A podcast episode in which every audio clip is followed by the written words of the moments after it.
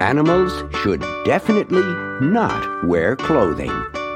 Written by Judy Barrett and drawn by Ron Barrett. In the story you are about to read, you will hear this sound. This is the sound of a page turning. When you hear it, you will know it is time to turn the page. Now, turn to the first page of the story.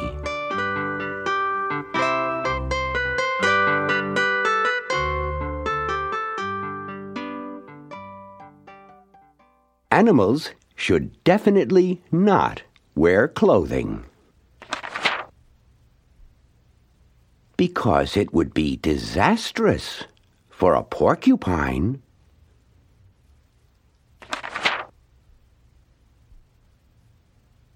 Because a camel might wear it in the wrong places.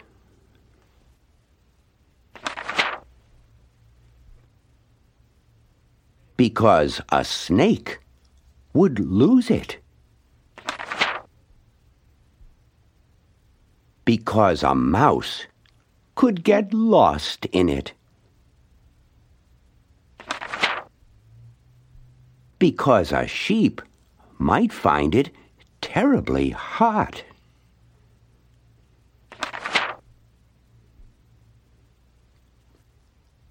Because it could be very messy for a pig.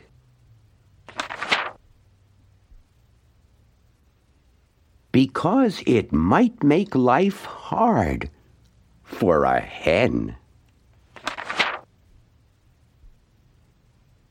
Because a kangaroo would find it quite unnecessary.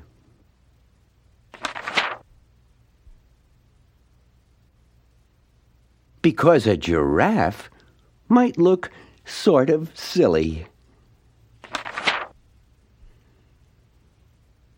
Because a billy goat would eat it for lunch.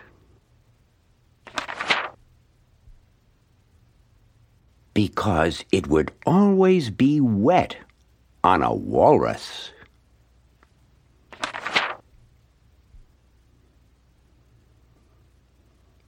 Because a moose could never manage.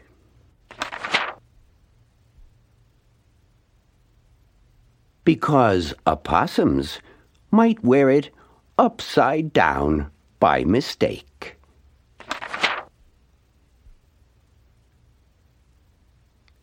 And most of all, because it might be very embarrassing.